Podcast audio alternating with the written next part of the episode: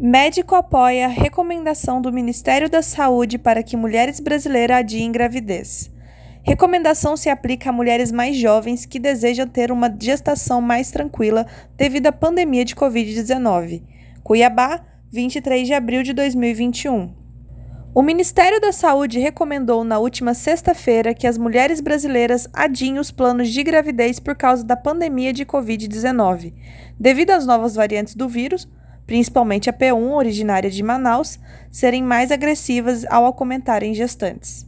O secretário da pasta de atenção primária, Rafael Perante, afirmou em entrevista coletiva que a recomendação se aplica a mulheres mais jovens que desejam ter uma gestação mais tranquila devido ao atual cenário.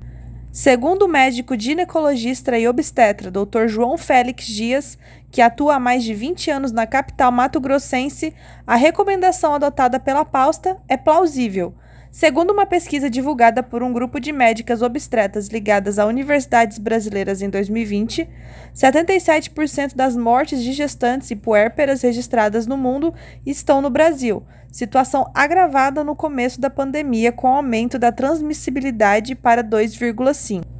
A lactante Ana Paula Moura, de 26 anos, que deu à luz por meio de cesariana realizada no início do mês de abril no Hospital e Maternidade Fêmea em Cuiabá, relata que o mais complicado desde a descoberta da gravidez em 2020 até o momento do parto foi o medo e a insegurança por estar gestante em um momento de colapso no sistema de saúde.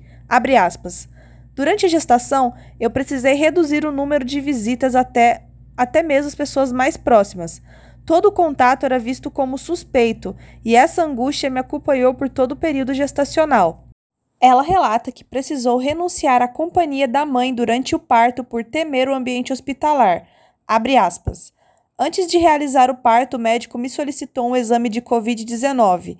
No hospital existe um piso isolado para os pacientes positivos, mas ainda assim tive medo de ser infectada. Foi por esse motivo que optamos que minha mãe não me acompanhasse no momento, por temer por comorbidades relacionadas à idade e obesidade. A lactante Vanessa Lobo, de 25 anos, que teve parto normal em julho de 2020 na maternidade Santa Helena, em Cuiabá, afirma que não se sentiu segura durante o parto e a estadia no hospital.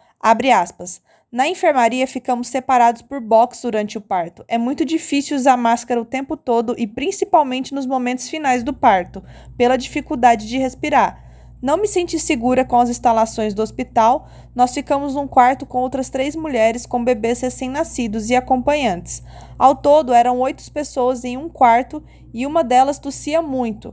Onze dias após a alta, apareceram os primeiros sintomas e testei positivo para a Covid-19. Fecha aspas. Segundo Vanessa, como estava no início da pandemia, não havia informações concretas sobre a amamentação. Na época, avaliei o meu quadro como moderado. Hoje, devido às novas variantes e agravamento da situação, vejo que foi leve. Eu via muita informação sobre amamentação em desencontro.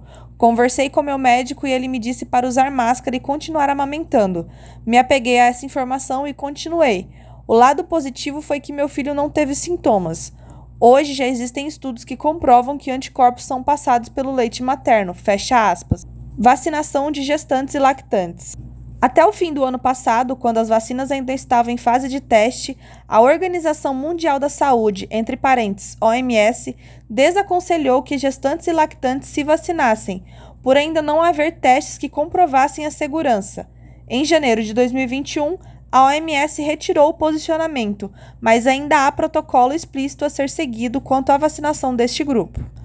Vanessa afirma que, com as informações que tem hoje, se sente completamente segura para receber a vacina amamentando.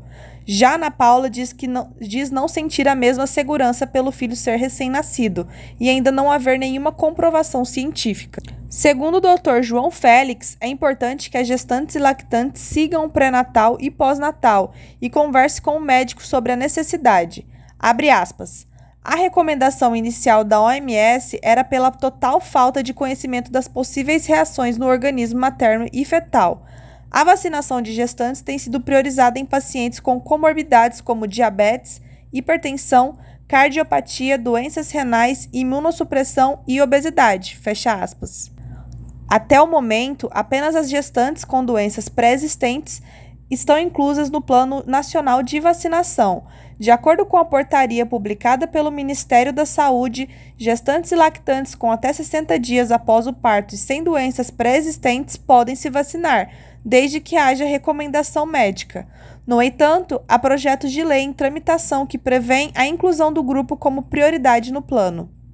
Por Letícia Correia. Factório. Aqui a informação é dedicada ao leitor.